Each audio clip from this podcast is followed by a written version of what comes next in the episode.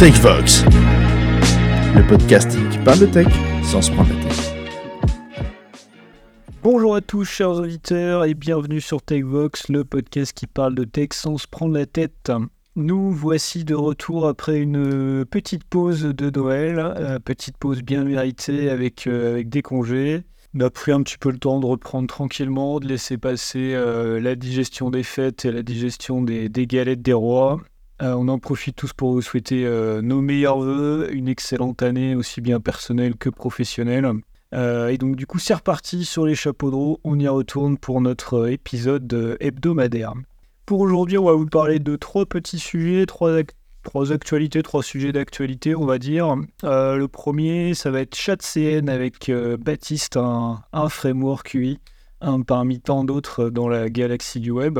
Alexandre va vous parler de Windows AI Studio et je vais vous parler un petit peu de Microsoft Copilot Pro qui est sorti il y a quelques jours. Euh, donc sans plus attendre, bah, c'est parti, je te laisse euh, Baptiste attaquer sur ChatCN.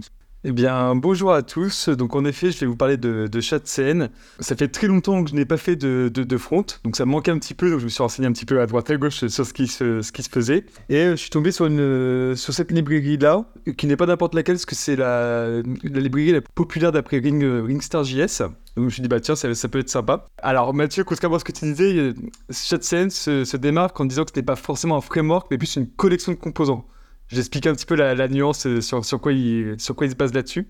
C'est que contrairement à un framework qu'on peut avoir avec du, du matériel UI ou, autre qu'on peut, peut installer sur nos, nos, applications, là entre autres React notamment, eux ils se basent sur le fait que euh, on copie-colle les composants qu'on a besoin. Donc c'est-à-dire que tout le code du composant en tant que tel, on va l'avoir chez nous.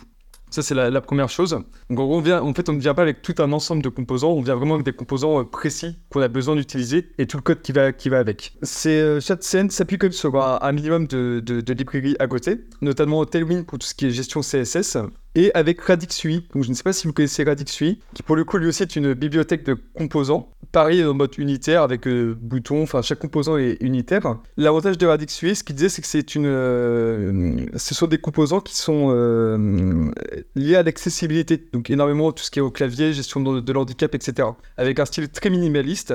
Derrière cette scène, apporte un petit peu un style aussi euh, minimaliste, mais un peu plus joli que, que, tout ce qui est lié sur euh, tout ce qui est fait par Radix UI. Et l'avantage en fait, c'est que hum, le fait de pouvoir copier-coller ces composants-là, donc d'avoir tout le code en direct, on peut modifier notamment bah, tous les styles sur un composant et en plus de ça, modifier aussi l'interaction de, ce composant en, tant que tel.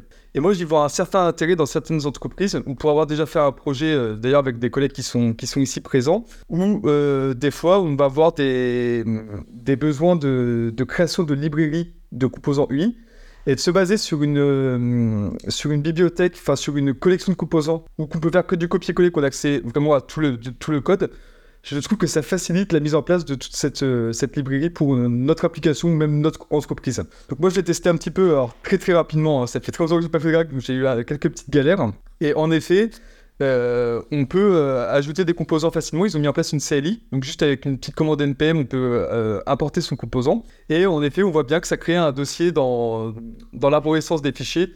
Sous le dossier composant slash UI, on a notre, par notre plugin qui va apparaître avec tout le style associé et toute la logique à l'intérieur. Et maintenant, plus qu'à surcharger si on a envie de surcharger pour euh, le mettre en place pour l'ensemble de notre, euh, de notre application. Ils ont pris aussi en compte certaines euh, petites différences. Typiquement, il y a côté React, tout ce qui est la gestion des date pickers. Ils ne se basent pas forcément sur Radix UI. Ils vont chercher d'autres librairies qui le font mieux que Radix UI. Donc, c'est-à-dire que selon certains composants, ils vont se baser sur d'autres librairies existantes et qui font déjà bien, bien, bien le travail. Donc voilà ce que moi j'ai compris en regardant un petit peu euh, tout ce qui se passait là-dessus. Je sais que ça devient de plus en plus populaire et il y a de plus en plus de personnes qui en parlent côté, côté front. Et je voulais vous le partager parce que je me dis que ça peut être intéressant. Et je sais que demain, si je vais, si je vais refaire du front, c'est pas possible que je me penche dessus. Malgré le fait qu'il y a quand même une appréhension au niveau de Tailwind, c'est ce qui m'a bloqué quand j'ai testé un petit peu. Tailwind est quand même assez particulier, très puissant mais assez particulier. Donc le temps de monter en compétence sur cette partie-là, mais dès qu'on a cette partie-là, je pense qu'il y a moyen que ça soit assez intéressant. Euh, de mon point de vue, Tailwind, c'est pas du tout un, problème euh, parce que c'est quand même quelque chose de, de, plus en plus répandu dans le front. Euh, c'est le remplaçant de Bootstrap, de mon point de vue, à la belle époque de Bootstrap, on va dire. C'est un des leaders dans le domaine, sauf qu'il est, il est beaucoup mieux designé. Déjà, ça, fait tout de suite des IHM beaucoup plus, beaucoup plus jolis. et de ce que je vois de de CN, c'est assez, assez sympa. hein. Franchement, euh, ça donne envie de refaire du front. Oui, pour le coup, euh, en parlant mon expérience, donc euh, avoir travaillé avec Material UI ou Bootstrap, en général, c'est plutôt compliqué de pouvoir customiser bah, les composants.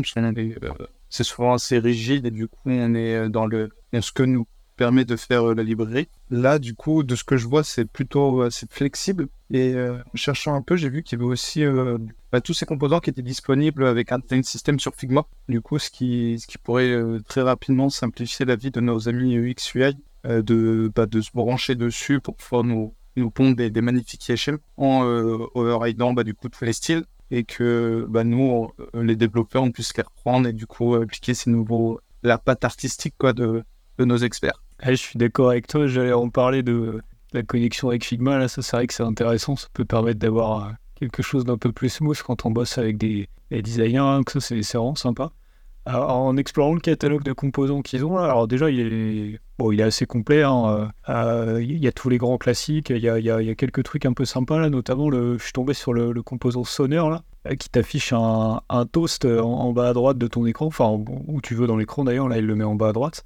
Et c'est des toasts qui viennent s'empiler euh, les uns derrière les autres. Donc c'est assez sympa, l'effet graphique, est, l'effet graphique est pas mal du tout. Je trouve que la, la, patte, euh, la patte graphique derrière fait que c'est des composants donc vachement qualitatifs. hein. Franchement, euh, même quand on regarde leurs exemples, là, la page que tu nous as donnée, Baptiste, là, ils ont fait un sample avec un, client, un client web mail avec, un, avec un dashboard, avec des chiffres et compagnie là, et trouve que ça fait un rendu vraiment, euh, vraiment très propre, vraiment très, très dans l'air du temps, c'est pas mal du tout. Même leur client musique là, il est, putain, il est, il est beau, hein, franchement, euh, c'est ouais, belle, belle trouvaille, je pense que je, je m'en servirai à l'occasion sur un, un éventuel euh, futur projet front. Et en fait, de, de ce que je vois, ils ont la- une approche headless. Il y a aussi headless UI qui, qui le popularise. C'est d'avoir une approche où c'est pas la librairie qui s'occupe du style. C'est vraiment là, ils se reposent vraiment sur Tailwind. Et on peut très bien utiliser une autre librairie. euh, on pourrait très bien prendre Bootstrap. Et tout ce qu'ils font, c'est qu'ils créent des composants réutilisables. Par exemple, euh, bah, une modale, euh, bah, tu vas avoir une ouverture, etc.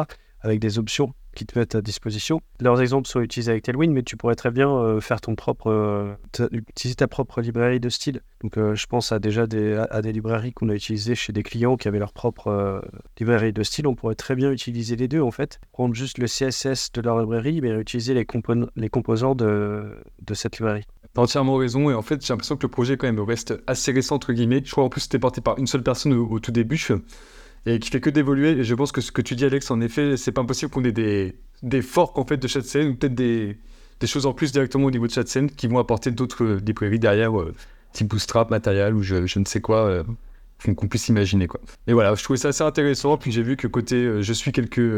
influenceurs entre guillemets euh, côté côté front pour garder toujours un petit peu la grappe et qui en parle de plus en plus et c'est pour ça que je me suis appuyé là-dessus et ça, ça a l'air d'être assez intéressant quoi. Ah, la première release est notée au 8 mars 2023 sur GitHub, donc en effet, t'as raison, c'est ça a à peine un an, tu vois, donc ça reste, ça reste à tes frais. Mais écoutez, euh, à suivre, hein, c'est top ça. À peine un an et autant de composants fonctionnels, c'est quand même. Euh... Enfin, faut le souligner. Parce que des fois, tu as souvent les composants de base, et puis ils te mettent, euh, bah ça, ça sera bientôt, enfin, si, euh, si vous êtes chaud pour nous aider à le développer, etc. Alors que là, je sais pas, tu as déjà au moins une quarantaine de, de composants euh, implémentés. Beau boulot. Euh, bah, c'est top. Merci Baptiste pour cette découverte. En tout cas, on manquera pas de peut-être de l'utiliser sur un futur projet. Euh, je vous propose de passer au sujet suivant qui est avec Alex sur Windows AI Studio. À toi le micro. Alors oui, je voulais vous parler de Windows AI Studio. euh, ça fait un peu suite euh, au précédent épisode qu'on a fait sur le, le RAG et le fine-tuning. Et en fait, euh, le 13 décembre dernier, Microsoft a sorti en pré-release, donc euh, c'est une version pré-release d'un plugin, d'une extension Visual Studio Code. Donc c'est, vous allez dans Visual Studio Code, vous, tapez euh, Windows AI Studio et puis vous trouverez ce plugin. Et une fois que vous l'installez, en fait, donc vous avez un nouvel icône à, gauche sur lequel vous pouvez cliquer qui vous affiche quatre boutons. Il y a Model Fine Tuning, RAG Project, puis de Model Playground, Windows Optimized Models. Pour l'instant, c'est en pré-release. Il n'y a que le premier qui est disponible, donc le Model Fine Tuning, mais euh, ça, ça annonce un petit peu ce qu'il ce qu'il prévoit de faire. Et euh, donc, ce que Microsoft a fait, c'est qu'ils ils permettent en fait aux personnes qui sont sur Windows de faire du, euh, de, faire du fine-tuning sur leur machine Windows et tout ça en se reposant sur WSL, c'est le Windows Subsystem Linux. À, à installer, c'est pas forcément évident. Euh, déjà, il faut, euh, faut avoir activé le WSL sur son poste. Donc, la plupart du, temps, je crois que les gens, c'est le cas euh, actuellement. Il faut bien penser à avoir pris la dernière version de WSL. Donc, si vous pas avez, vous l'avez pas activé depuis très longtemps, mettez-le à jour parce qu'on a eu problème sur le poste d'un collègue où on n'arrivait pas à le, à le mettre en place. Une fois que vous avez activé WSL, vous pouvez installer une instance Ubuntu dans votre Windows qui va s'exécuter à l'intérieur de Windows. Et dans votre explorateur de fichiers, vous verrez que vous aurez un petit euh, pingouin qui s'affiche dans Windows tout en bas. Euh, et vous pouvez aller consulter les fichiers euh, Linux de votre PC Windows. Donc ça, c'est quand même assez sympa. Et ensuite, il faut installer Conda. Tout ça, enfin, il y a pas mal de choses à, installer. Normalement, il est censé les installer tout seul, mais nous, on a dû pas mal tri- triturer le, Ubuntu qu'on avait mis sur nos postes à la main pour que ça marche. On s'est en pré-release, donc je pense qu'ils ont pas mal de soucis de ce niveau-là. Et une fois qu'il y a de ça en place, en gros, euh, il faut une carte Nvidia aussi, j'ai oublié de le rappeler. Il faut une carte Nvidia pour le faire. Euh, et une fois que vous avez ça en place, donc vous avez euh, le, sous-système Linux qui tourne sur votre machine avec Visual Studio Code et le plugin qui est installé, vous pouvez choisir entre, je crois que c'est quatre modèles actuellement, ou peut-être 4 ou 5. Donc vous avez euh, Phi 2, Phi 1, euh, c'est des modèles qui ont été développés par Microsoft, et, euh, vous avez Llama 2, donc euh, le modèle de Facebook, et surtout les deux modèles de Mistral, donc le 7B et le 8 euh, x 7B. Euh, Mistral dont on entend pas mal parler dans les, dans les médias en ce moment. Et donc voilà, vous pouvez, vous pouvez télécharger les modèles, et une fois que vous avez fait ça, vous allez pouvoir faire du fine-tuning. Donc on avait déjà parlé dans l'épisode précédent.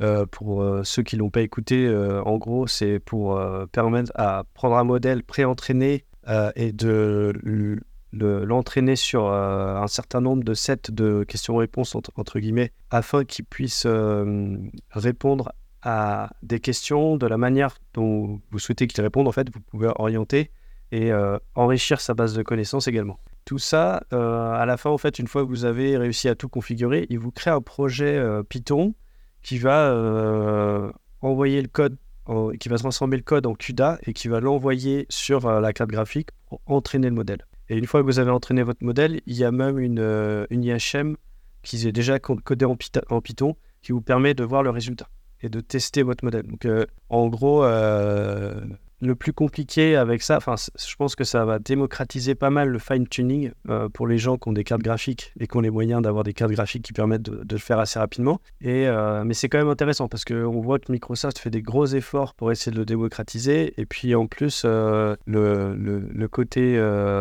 utilisation de, de WSL, on voit qu'ils ont été malins. Alors que WSL, il faut, dire que ça fait des années que, que c'est là. Je pense que euh, ça, risque de, de, de, de- lui donner de l'importance en fait. Ouais, c'est vachement intéressant. Ça me fait, ça me fait beaucoup penser à, un outil que j'avais partagé il y a quelques temps, c'était LM Studio. Euh, alors par rapport à ce que tu dis, j'ai l'impression que ça va quand même un petit peu plus loin, parce que dans LM Studio, le principe c'est d'avoir une web UI, enfin non, une, une UI desktop, un, un logiciel sur ton PC, où tu peux euh, télécharger des, modèles, des LLM sur ton poste, et du coup les, exécuter en local. Donc il y a- plein de modèles, il y a du Llama, il y a du Falcon, euh, euh, plein de choses qui proviennent de GameFace, du GPT, tout ça, tout ça. Il y en a énormément, probablement plus que dans la version de Microsoft. Par contre, j'ai pas l'impression que tu aies le côté tuning du, modèle. Ça, ça a l'air assez inédit dans l'outil de MS. Euh, donc ça peut être intéressant. Euh, sur LM Studio, il y a un petit peu moins de prérequis quand même, mais probablement du fait que, vu qu'il n'y a pas le, le, réentraînement, etc., c'est probablement moins gourmand. Mais, euh, mais ouais, c'est intéressant. il y a moyen de faire des choses sympas avec ça, c'est cool. Et euh, ça se passe comment un petit peu côté fa- euh, fine-tuning? C'est qu'il y, a il y a une interface, quand il y a un prompt toi qui décide que c'est une bonne réponse, pas une bonne réponse, ton modèle est-ce qu'il est bien, pas bien? C'est Comment ça se passe euh, Comment si tu as pu tester Alex? Je sais pas Ouais, si... en fait, euh, ce qu'il faut que tu fasses, c'est que tu prépares des données un peu. euh, c'est un peu comme euh, chez OpenAI. OpenAI propose de faire du fine-tuning, mais en ligne. C'est-à-dire que tu vas envoyer tes données et là, tu es facturé au token. Là, euh, c'est le même principe, en fait. Tu dois leur envoyer des, des, des prompts euh, un peu comme en JSON, où tu aurais écrit euh, user et euh, agent. Et en fait, dans le user, tu as la question, l'agent, tu as la réponse. Et en fait, tu peux lui envoyer des discussions entières Euh, ce que tu pourrais faire, c'est discuter avec ChatGPT, d'enregistrer euh, ta discussion avec lui et lui envoyer. En gros, Euh, c'est un, peu ça l'idée. Mais c'est là où le plus compliqué en fait dans le fine tuning, c'est d'avoir un dataset qui est assez important. On a un collègue qui regarde le, sujet en parallèle là. Il me semble qu'il a plusieurs gigas de, tokens à fine tuner qu'il a trouvé euh, sur internet pour entraîner un, un modèle quoi. C'est là où il faut avoir euh, ce qui peut être intéressant par exemple c'est un FAQ, euh, un- à les questions fréquentes quand tu as dans des sites avec euh, les questions et les réponses. En fait, ce genre de, ce genre de choses, c'est un peu typiquement l'idée que tu, de ce que tu vas lui envoyer. Quoi. Ok, donc il y a quand même une grosse préparation en, en amont, entre guillemets, euh, à, à réaliser. Quoi. Ce, qui, bon, ce qui est plutôt logique avec ce que tu parlais déjà euh. C'est la- l'aspect pour avoir un, un agent euh, qui discute. Et il me semble que sur leur site, tu peux quand même entraîner des modèles sur autre chose. Alors, je vérifie. Je crois que c'était pour euh, t'entraîner. Alors, parce que tu as des modèles pour faire de la détection de, de, visage aussi. Je ne sais pas si ça permet de le faire. Enfin, il me semble que oui. Ça a l'air génial. Moi, de, de mon côté, j'avais utilisé GPT for All, où, euh, comme un peu avec Mathieu, tu choisis euh, ton modèle. Il dit voilà, ce modèle, il a besoin de X giga de RAM. Et il va fonctionner en local. Et tu vas pouvoir lui pousser des fichiers en amont. Et après, euh, lui poser des questions euh, sur les fichiers ou euh, avoir un peu un GPT, mais du coup, tout, tout offline. Euh, T'as pas la partie du coup trail qui est présente. Et du coup, là, avec euh, on listé un certain nombre de prérequis, je me demandais quelle était la config type à avoir pour faire tourner ce genre de, de tool. Est-ce que sur nos, machines de dev, c'est suffisant ou pas? Alors, je suis pas allé jusque-là parce que j'ai pas eu le temps, mais euh, y a, y a des, y a, t'as des, tu retrouves des, des threads sur GitHub où tu as des gens qui donnent des configs et qui disent le temps qu'ils ont mis à, à entraîner leur modèle. Le problème, en fait, c'est surtout la taille de la mémoire que tu vas avoir. Plus ta mémoire va être petite, plus ça va être long parce qu'il va falloir que tu charges euh, ton dataset par, petite, par, par petit paquet. En gros, par exemple, si tu n'as t'as que 2 Go de RAM sur ta, sur ta carte graphique, tu es obligé de charger tout ton dataset par paquet de 2 Go de RAM et de les entraîner. Parce qu'en fait, le principe derrière, c'est pas euh, du Python, c'est du CUDA qui s'exécute. CUDA, c'est un langage proche du C++ qui, qui est euh, propriétaire NVIDIA. Et euh, c'est pour faire de la programmation parallèle et c'est euh, censé s'exécuter quasiment que sur la carte graphique. C'est-à-dire que les, les- les- unités de, de- de calcul qui sont sur la carte graphique accèdent à la mémoire qui est sur la carte graphique. Donc si tu as des barrettes de RAM sur ton PC, ça veut rien dire. C'est vraiment la configuration de ta carte graphique qu'il faut regarder. Quoi. Ok, ouais, c'est clair. Du coup, pas sûr que sur tous nos PC, on puisse le faire tourner, parce que les, les derniers XPS, en fait, ils ont plus de, de GPU. Ils ont que le de GPU Nvidia, ils ont que le, le CPU Intel Iris avec le, le GPU intégré. Ouais, bah dans ce cas-là, ça peut pas, ouais, c'est pas possible de le faire tourner. Faut qu'on achète des, des Nvidia à 100, mais euh, ça coûte cher. Et je confirme, dans les derniers XPS, euh, moi j'ai bien une carte graphique, hein, j'ai une RTX, euh, donc ça doit pouvoir marcher, je pense. Alors après, à quelle vitesse, je sais pas, mais ça doit marcher.